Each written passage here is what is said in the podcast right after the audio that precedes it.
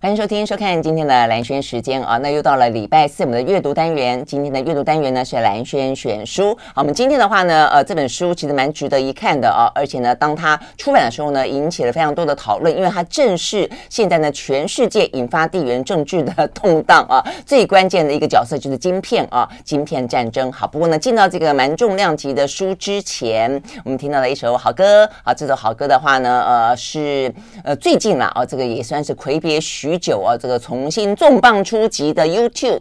啊，这个非常知名的摇滚乐团，他们整理他们过去四十多年来的经典歌曲，好，所以呢，重新再发了一张他们的专辑。那我们今天呢，听到了这首好听的歌，就是呢，YouTube 所演唱的《Invisible》。好，那呃，回过头来，我们今天呢，呃，这个书介绍书啊，这本书叫做《晶片战争》。那呃，因为这篇这本《晶片战争》是天下杂志哦，这个出版的，他们呢，在过去的这呃一段时间吧，还邀请了作者。Chris Miller 啊，来台湾啊，他是一个非常非常年轻的学者啊。那 OK，那呃，当然就是这本书也跟张忠谋对谈了一下。这本书里面啊，很少在国际之间的书里面，我们看得到除了台湾的影子之外啊，这张忠谋作为男主角之一啊，这个角色还蛮吃重的。好，那么今天邀请到现场跟我们谈这本书的，就是《天下》杂志的总主笔啊，这个陈良荣，他是主跑半半导体的啊，所以对这个产业非常非常熟悉。Hello，这个呃总。主笔早，哎早，主持人早，各位听众朋友大家早。嗯，我们刚刚在聊了一下，你就说这个书里面的人，他讲到的这些人物哦，一个一个登场，你都很熟悉，对不对？因为你跑新闻跑了很久了。对，除了活着的，我通常都还 还认识。但是就譬如说，像里面有一个 Intel 的创办人，就是格罗夫 Rob Noice，Rob Noice，。哦，更早。Grove 不是创办人，他是第第三、第四号员工。对对对，他是把它经营的很很很很很成功。我还我 还去过，我去还去过 Noice 家。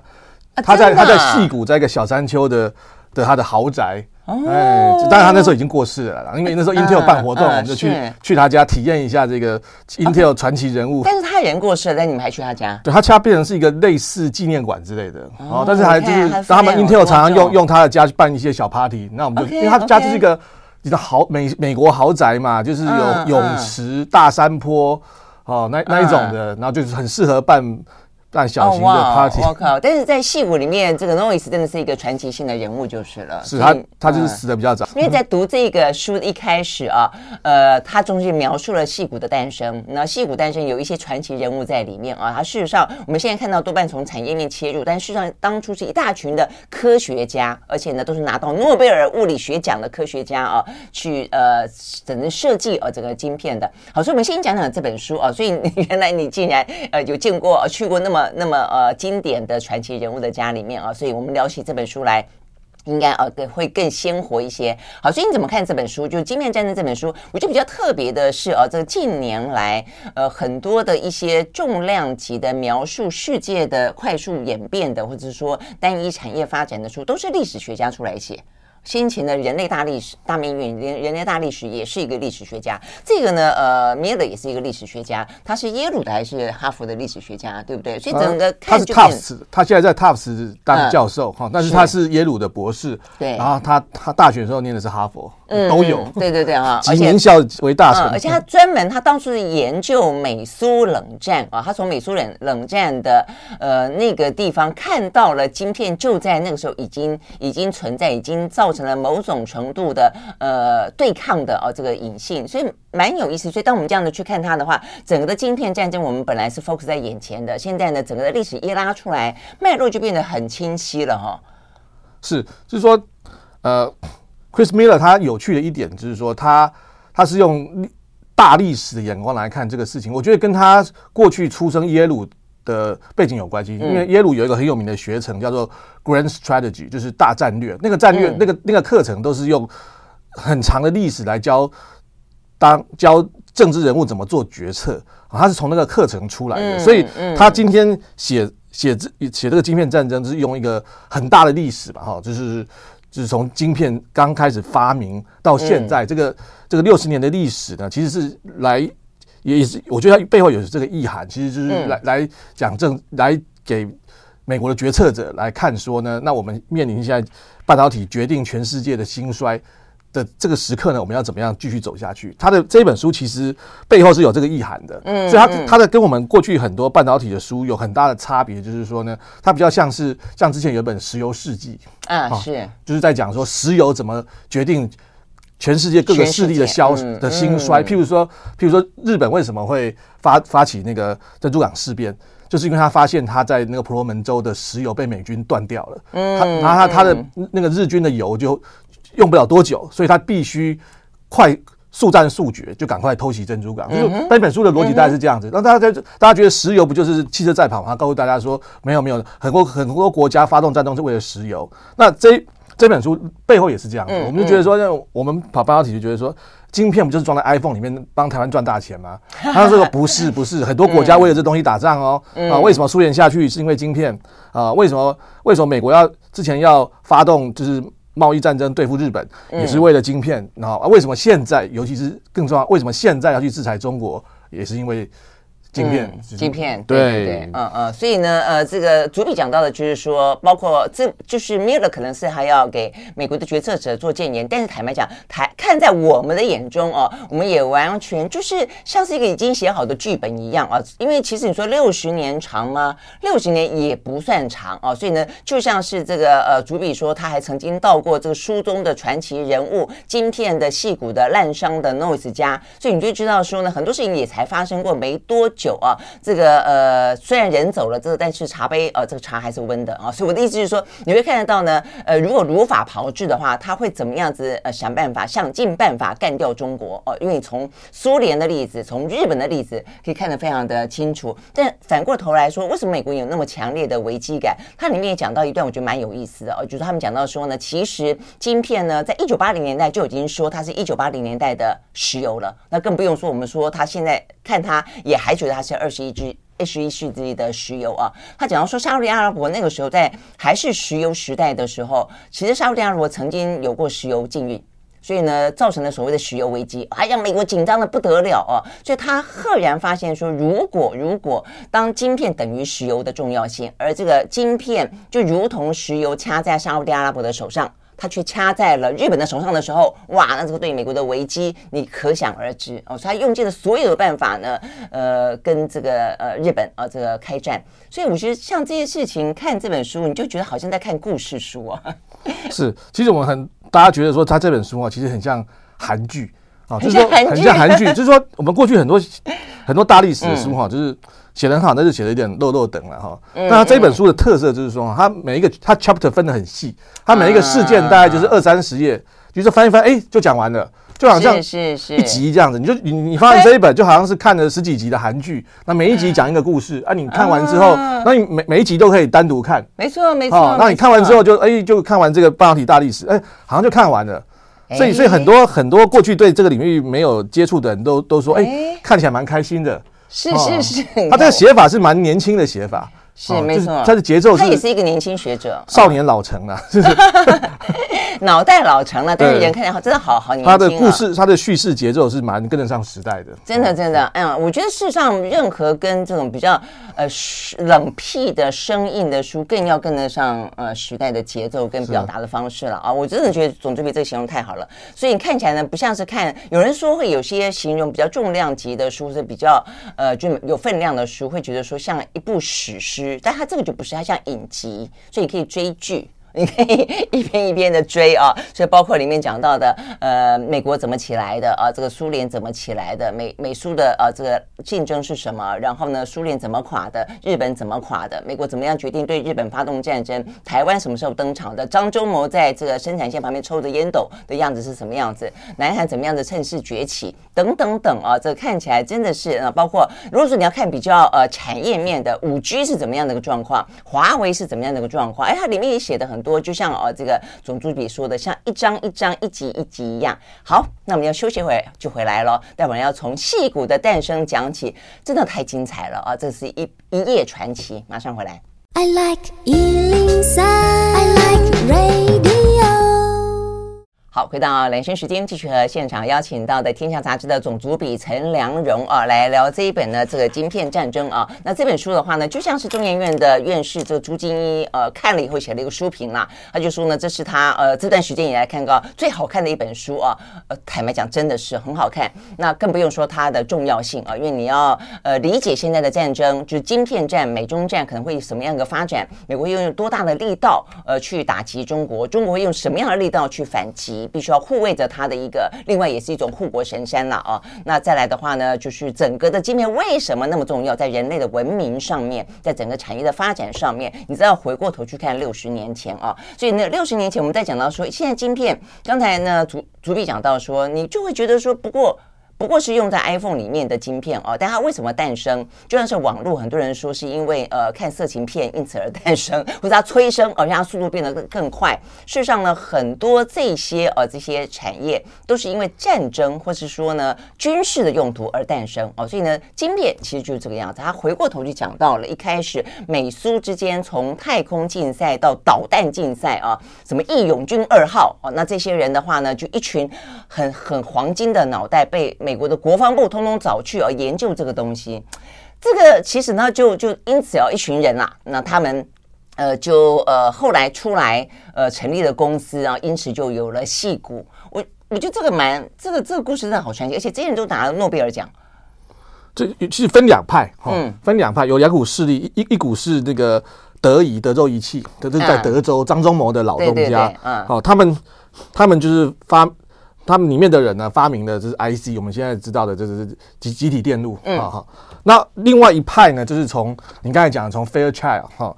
就是后后来，他们翻译成快捷，在这本书里面叫做快捷公司。然后他几乎酝酿了这一群，他们就是发明电晶体的，对对对，从学校里面出来。然后后来他们从这个公司里面呢，好几个人就跟那个时候的老板就是闹翻了，嗯，好，所以就叫肖克利的嘛，他们说他这个 对闹翻了，所以就跳跳出来，就是他们叫叫做八大叛徒嘛，就是 Rebellious Eight，好，出来创创了 Intel，啊，所以一开始是实验室。后来就成立公司，对对对对，嗯，对。那所以那所以有两个两个派别。那就是 Chris Miller 他比较注重在德仪的历史，嗯，是主要是因为他是就是他 Chris Miller 他为什么写这本书呢？其实他一开一开始是研究飞弹的历史，嗯，那为什么要研究研究飞弹的历史呢？其实他是研究冷战的历史，也就是研研究美国跟苏联嗯的的对决。那他那时候他他一开始本来想一想要写一本书讲飞弹，嗯。一场非常冷门的技术史的诗，后来他研究一下，就是发现说，哎，不对，飞弹的性能关键是半导体。是，好，那所以那当时供电你刚才讲的义勇军二号的这这个那个充满大气层的的那种可以带核子弹头的这种长城洲际飞弹呢，它的电晶体呢就是德仪张忠谋的老东家做的，所以他就去研究德仪的历史，越研究越有意思，就就转过来写半导体的历史。嗯嗯，啊，是这样子，所以他一开始。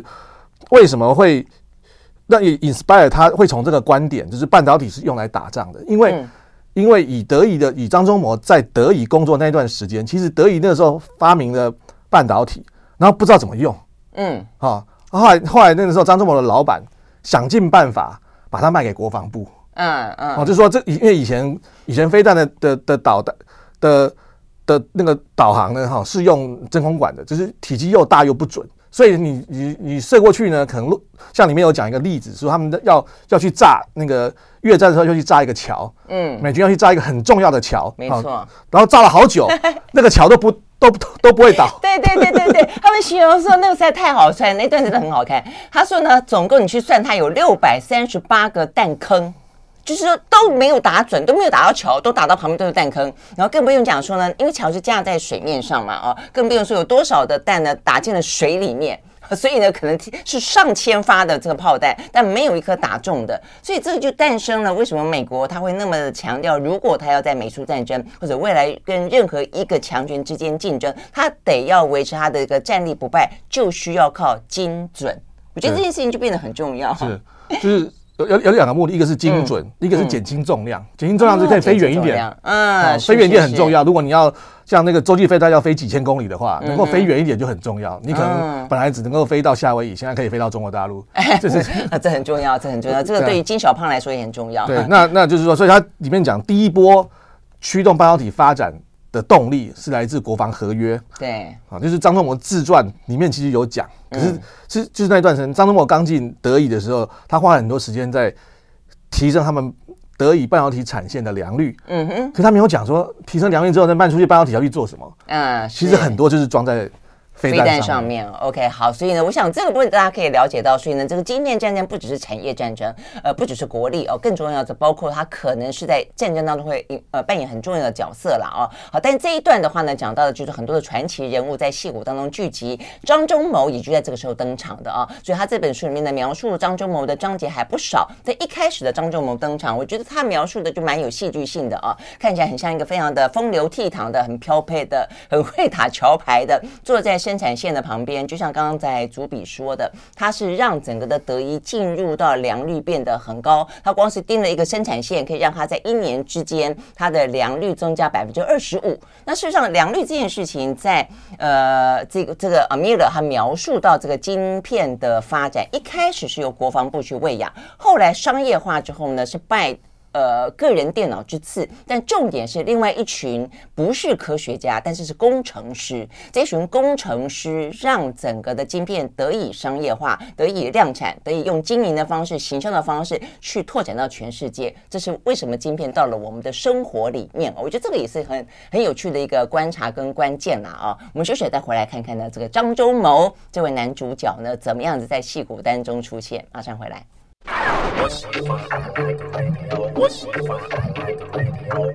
好，回到蓝轩时间，继续和现场邀请到的《天下》杂志的总主笔陈良荣啊，来呃读这一本啊，这个晶片战争啊。好，那这个晶片战争的话呢，当然我们要去理解啊，这个晶片为什么那么重要？那到底呢，这些国家的晶片有多厉害？那这些国家怎么样崛起的？怎么样坠落的？哦，那台湾的未来会是什么？那呃，从这边我们可以这本书里面清清楚看到呢，通常这些国家的坠落，当然都有他自己的一些原因啦，也不能够完完全全怪老美啊。但是呢，老美非常。具有强烈的竞争意识跟危机意识，然后呢，很精准的出手，那不让这些国家超越它。这件事情，我觉得实在是太再明显不过了啦哦。那所以呢，当我们刚刚讲到说呢，当这样一个晶片的运用从军事当中的竞赛跟威胁转到了商场上之后，那当然美国的目标呢，就从苏联转到了日本，转到了现在的中国大陆啊。呃，所以从中这边看。呃，这个美国其实很早很早，我们刚才讲讲张忠谋嘛，哦，他们这一群人就是一群科学家，一群工程师，然后呢，经营者，还有很会卖晶片的人，诶，他们那时候其实开始布局就已经广了哈。就是呃，他们开始不太理呃，这个国防部打电话来 要他们生产晶片了，因为他们现在全世界啊，好多好多生意要做，所以那个时候其实没多久，晶片就已经开始，他们好聪明，就已经开始移转到。我记得他们讲到说，他们第一条海外产生产线在香港。哦，你说讲德仪？呃，对，德仪，呃是德仪的第一条。你讲是？我忘了是哪哪一家的。总而言之，哦，飞好像是 Fairchild 还是英特尔？嗯，对。然后呢，而且没多久呢，我们台湾的李国鼎。就去邀请张忠谋来台湾啊，所以有些是美国的主动，有些是我们这些国家的主动。对，就是生产线开始往亚亚洲移动。那那时候在香港应该是封装线，就是就是后段的封装，这不是最先进的那个半导体制造。嗯，那那个时候张忠谋在他们那时候是一九七几年吧，哈，来来跟他的那时候的的老板来台湾参观。嗯，看说要不要在在台湾设厂，后来就设了嘛，哈，在中和那个德仪的封装厂，到现在还在，啊，就是还还还一直都很赚钱。那那个时候他们来台湾，就是去见了李国鼎嘛，李国鼎那个时候招很多外外资。李国鼎那个时候是经济部长吗？还是我们的什么经建会主委啊？他那个时候应该是国科会，他那个时候应该是政委。政委，嗯，OK，就是，嗯，对，当然他其实李国鼎官一直没有做到最大，嗯，他。但是他就是在科科技的决策上很有影响力。对，那那个时候，那个时候产业发展，对那个时候两任的行政院长都很支持他，就是俞国华跟孙运璇哦，两任都很挺他，所以他只等于在这方面，就是他在国外非常有名，大家都知道要来台湾要去找 KT Lee，外商来台湾都要找 KT Lee，就是李国鼎，所以他们也去见了李国鼎。为什么要找 KT Lee 呢？哈，嗯，我觉得最大的关键是因为别你去找别人，人家也听不懂。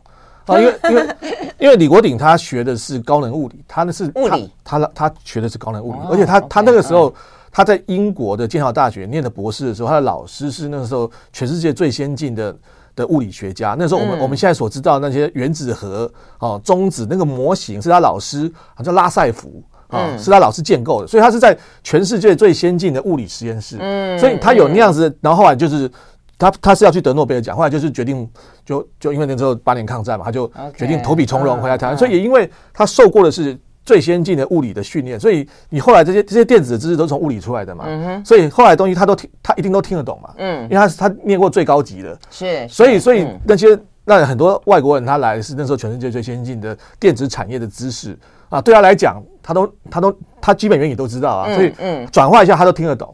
所以他就知道它的重要性就是了。对，嗯，跟老外可以沟通，嗯嗯，其他人其他人就就就为没办法嘛。我他一来知识上知识上可以沟通，英文也可以沟通，嗯啊，所以他镇得住老外。所以那些老外来都见他。那张忠谋跟那时候他长官来也是这样子。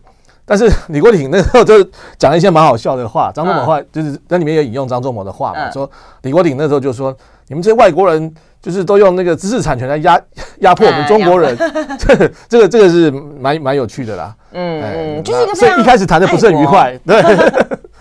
真的，但是他你就是从里面就是再次，当然李国鼎呢建立起了台湾整个的资通讯产业啊，这个晶晶圆等等，我觉得这个是大家都知道。但是就是再看一次，你还是觉得说哇，我们真的需要那么一个真的是高瞻远瞩、够专业、够有决策力，而且能够有能力跟手段的啊这些呃政府官员啊才可以。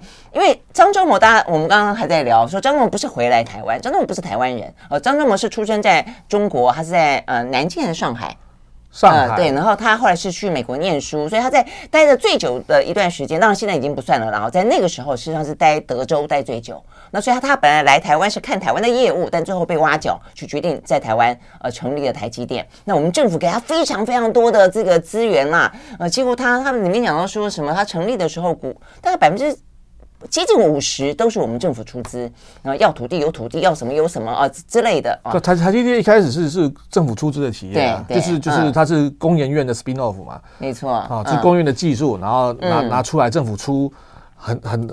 没有过半的哈，然后对没有过没有过半，找找飞利浦入股，然后找台湾王包括王永庆，我记得王永庆一开始好像有百分之五还百分之四，有有有，他里面讲到说呢还不够的呢，我呃他说中华民国政府怎么做呢？这书里面这样讲，他就叫其他的企业、其他的企业家去出钱，然后呢，如果他们不愿意出，他就说我过去帮你这么多，在这个关键时刻，你可以不出钱吗？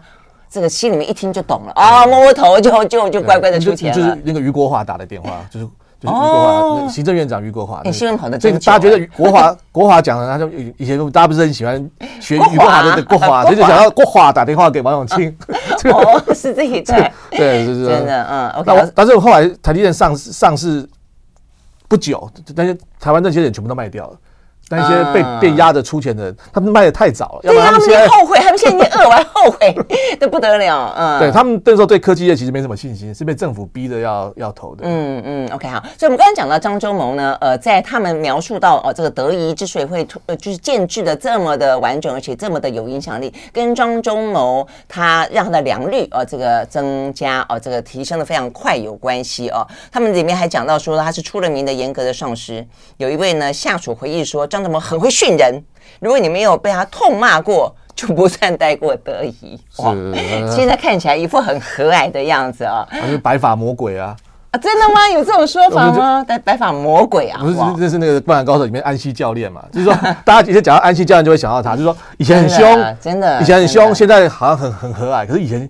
凶的吓死人，凶是很凶哈，凶的吓死人。对对对，因为他正在壮年的时候气盛嘛，那时候也不过才三四十岁而已哦。那我要讲这一段原因在于说呢，良率这件事情是让整个的晶片啊，它它成为一个产业非常关键一个地方。后来日本的崛起也是因为良率，所以里面就要讲到另外一个人物，我觉得也是描述的非常棒的一个章节哦，就是盛田道夫。我觉得他在描述整个的呃，盛田昭夫，盛田盛田昭夫啊，他这个呃，Sony 起来，那 Sony 起来，其实其实他只是中间一个代表性的人物啦。呃，这边就谈到了说，为什么美国要打压日本哦？因为日本那个时候什么呃，东芝啦，呃，还有什么好好多家 NEC，NEC 啦，哇，那个做晶片良率非常的高，然后呢，然后又又价格比人家便宜，所以美国呢，这些我们刚刚讲到的啊，这个不管几君子啦啊，这个戏骨的创创办人，他们成立的公司越来越发。发现整个市场的市占率啊，这个被日本瓜分，而且不只是瓜分，他们还回来倾销美国东西，比他们好又比他们便宜。哇塞，那这下子他们就是真的是头皮发麻啊！所以呢，这个时候登场的就是现在中国大陆应该引以为鉴的，因为正在他们身上发生的那么一场的美对日的晶片战争。我们休息了，马上回来。I like 103, I like rain. 好，回到兰萱时间，继续和现场邀请到的《天下杂志》的总主笔陈良荣啊，来谈这一本呃《晶片战争》。呃，如果你想知道啊，这个美国为什么呢下重手哦，在过去这些年里面呢，呃，用尽全部的力量，而且拉帮结派，而且正在发生中，拉台湾、拉日本、拉韩国、拉。荷兰哦，想要去围堵哦，这个中国大陆，呃，人才不能去，设备不能去，材料不能去，呃，这个制造也不能去，等等啊，呃，其实你要看了这本书哦，看到他怎么样对待日本。你就会知道了啊。那日本的那一段，当然我整个的待会儿啊，这个呃总这边可以再来描述它整个的产业的呃这个晶片产业的起来，几乎市占率突然之间占了几乎一半之多哦。这个部分当然是让美国呢非常呃这个嗯胆战心惊、觉得有威胁感的地方。但里面讲到一段，我真的觉得好好适合拍电影啊。他讲到的就是呢这个盛田昭夫跟大家应该很有印象吧，石原慎太郎，呃东京知事啊，他跟李登辉那时候非常好。他们呢都算是非常爱国主义者啊，爱爱日本。那说明他们那个时候呢，我觉得有点点被冲昏头了哦。所以这个里头，你可能也可以去联想到中国大陆是不是也有点点太过的敲锣打鼓了？因为那个时候的日本太过冲昏头了。所以呢，这两个人呢，一个是政治人物，一个是企业家，他写了一本书，那本书叫什么呢？叫做《一个可以说 no 的日本》。我这本现在已经很大了，我可以对。美国说 no，我可以对世界说 no。那里面提提到说啊，这个我看了以后，如果是美国官员，我是美国总统，我一定想到哇塞，这日本这小子啊，你也太太狂妄了。他说呢，呃，他们认为啊，这个日本呢，呃，已经几乎啊占了大部分的半导体的市占率了，至少领先美国五年。啊、他这样讲啊，而且差距正在扩大当中，呃，所以呢，某个程度来讲啊，撇开所谓的军事实力来看，其实日本已经成为一个非常重要的国家了。那甚至呢，呃，这个日本啊，他们外务省的官员里面还特别讲到说呢，美国人就是不想承认，其实呢，日本已经在这一场呢经济竞赛中获胜了。呃，整个的呃亚洲经济区啊，这个讲到那个时候的晶片发展，一九八零年代，包括日本啦，其实台湾也开开始开始慢慢起来了。他说呢，将会啊亚洲经济区将会超越北美经济区啊，所以呢，他们的意思说，呃，日本已经才升为强国之列了。哇，他们说呢，这个里面书里面讲描述说，这本书出来之后啊，啊，后面还有一句话，他说呢，美国呢只不过是一个放大版的丹麦而已。就一个农业国而已啊！讲到这个样子呢，他们讲到说呢，让美国人群情激愤。呃，美国的呃 CIA 甚至呢提前翻译翻译了那本书，用非正式的方式呢传给所有的美国的政府官员，让他们知道说呢，就就是这个意思。因为对对对，一开始日本一开始那个 Akio Morita 就是那个盛田昭夫，他。他我觉得他跟石原慎太郎，但是他们那时候以为，嗯，以为这本书美国人不会看到，因为没有，他们没有出英文版，他们就是在日本出。啊，那个时候其实书书是没有像现在那样子全很全球化，全球化。那个时候日本是相当隔绝，相当与世隔绝。日本自己就蛮锁国的。对，所以他那时候，我觉得他那个时候一定是觉得太天真。第第一个是那个 tone 应该是那个石原慎太郎所定的，嗯，是那本书的调调。然后他那时候大概觉得说美国人不会看到，就是所以。因为其实他是知美派，因为他之前在美国住了很长一段时间，对对对，他英文也他英文也很好，没错，他是知美派，手腕也非常的对，他就是我觉得他那个时候已经到他的比较晚年的时候，就就是中中断过后，所以我觉得他那个时候就是一来可能被石原慎太郎骗了。骗了，所以他后来其实很沮丧。这个摄影师，他下面一段描述的就是呢，后来呢，发现美国呢，呃，就翻译过去了嘛，因为是日文嘛，翻译成美美呃英文，然后呢，所有的国会议员通通人手一本的时候呢，整个美国大炸锅，然后。盛田昭夫马上把他的名字撤下来，把那本书里面所有他的文章通通撤下来，剩下石原慎太郎。所以描他这个东西，他他的意思说，像这样的一个，他等于是点燃了一个引信呐。就美国发现说呢，不只是在现况上，在商战上，确实日本已经开始对于呃美国造成了威胁，甚至在他这个心态上，在整个国力上。哦，他已经那么的嚣张，所以就开始展开了行动。哦，所以所谓的东芝事件，呃，所谓的广场协议啊，这个逼迫啊，这个日本。那段到底是精确的来说，手段跟现在的中国，我觉得有什么不一样？OK，我觉得第一个啦，哈，就是说美国那个时候对付中对付日本呢，我觉得到就是以以比较拉高一点来看哈，最主要其实倒未必是为了电子业，那个时候汽车其实更威胁更大。是是是，汽车其实威胁更大。消费性电子产业也是啊。对，消费电子就就 Sony 嘛，Sony 是 Sony 是主导。但是你你以金额来看，汽车业才是美国的根本嘛。嗯嗯。日本那时候打的美国汽车业落花流水，那才是那才是真正的大威胁。所以广场协议。哦，真正应该是为了汽车业。汽车业好，那但是他对于那个电子业有很多，就是说有有很多手段，就跟现在对付中国类似。嗯，好，就比如他那时候就是强迫，因为那时候有点状况不一样，就是说日本是他不只是在第一轮打的美国落花流水，对，他甚至于连第一轮的用户，哈，就是就是最终的终端产品的制造商，哦，Sony、Panasonic 都是日本的啊。嗯，所以那时候谁会买？所以你说美国 RCA 做电视谁会买啊？所以。是你说，所以他是连 连连整个产业链其实都已经大部分都已经跑到日本去了，所以他他还所以那时候他要逼迫日本的这一些品牌去买美国的半导体，嗯，就是跟现在对付中国不一样，他说他就求你买，说你你每年要买多少金额的半导体，对，啊，其实蛮有趣，所以后来因为有有这是一一个题外话了哈，就是说因为后来因为有这个规定，嗯，好，所以你像台湾台湾一个著名的上市公司旺宏。对啊，是台湾竹科第一家的公司，就是吴敏球创。吴敏球第一次创旺宏的时候呢，是设在美国。为什么呢？就是为了美国那个时候就强迫日本买美买美国的半导体，问题美国半导体不行啊。嗯，好，那你强迫他买美国半导体又又做的很烂。嗯，那这旺宏呢，那时候很聪明啊。吴敏球那时候在美国创一家公司，其实是一个空头公司，去买三星的半导体，然后在美国组装，然后冠上美国公司的名字，再卖给日本。他就靠这个赚第他第一桶金哦，旺红的第一桶金来自 OK OK 美日的贸易战，贸贸易战，所以他呼噜说这是美国货，但事实上是三星的东西。事实际上是三星的东西，把它就再就把它换个标签，就是像我们 洗产地吧。我们现在的说法叫叫洗产地。洗产地对。哎，那那这样中国大陆面对这一波的美国的晶片战，是不是也也可以来这一招？他还会觉得说，现在一定很多台面下的作为嘛，一定很多。我们也谈过说，台面下一定有很多方法嘛。对，就是说像之前你制裁北韩、制裁古巴、啊，制裁伊朗。后来都有很多贸易商用各式各样的方式，管道，但是但是美国当然也知道，但是你用这个管道，你拿不到最先进的东西。是是，那实际上我们刚才也讲了，他现在要打是打最先进，啊，对不对？他就是他当初打日本，呃，其实并还是有留他。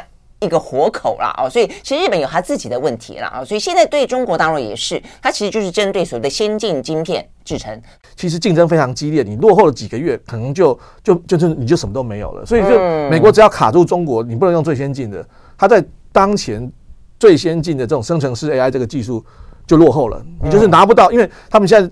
他在比的是训练模型的速度，嗯，好，就是说他们要训练一个 AI 模型，哈，就是说你要第一个要模型嘛，哈，那可是很多现在很多模型都是都是 open source 的，其实你你你你可以兜得到，然后再来就是 data，但它招呼 data 那么多，就是说它也它也弄得出来，然后再来就是你要有很厉害的 server，很厉害的晶片去训练它，哎，那你这一段就把它斩断了。那现在大家比的是你训练模型的速度，你它你要是你训练要几个月，但我只要一个月。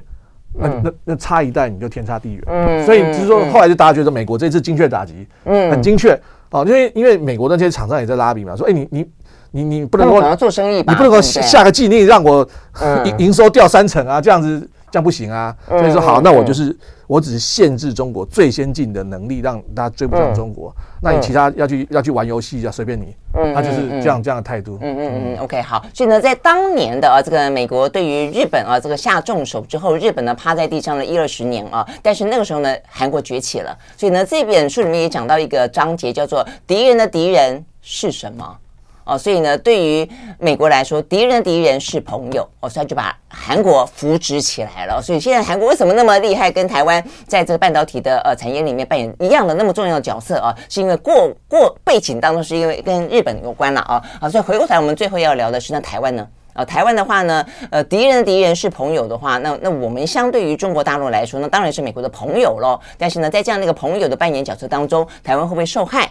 啊，我们休息一会呢，在这本书里面其实谈了不少，马上回来。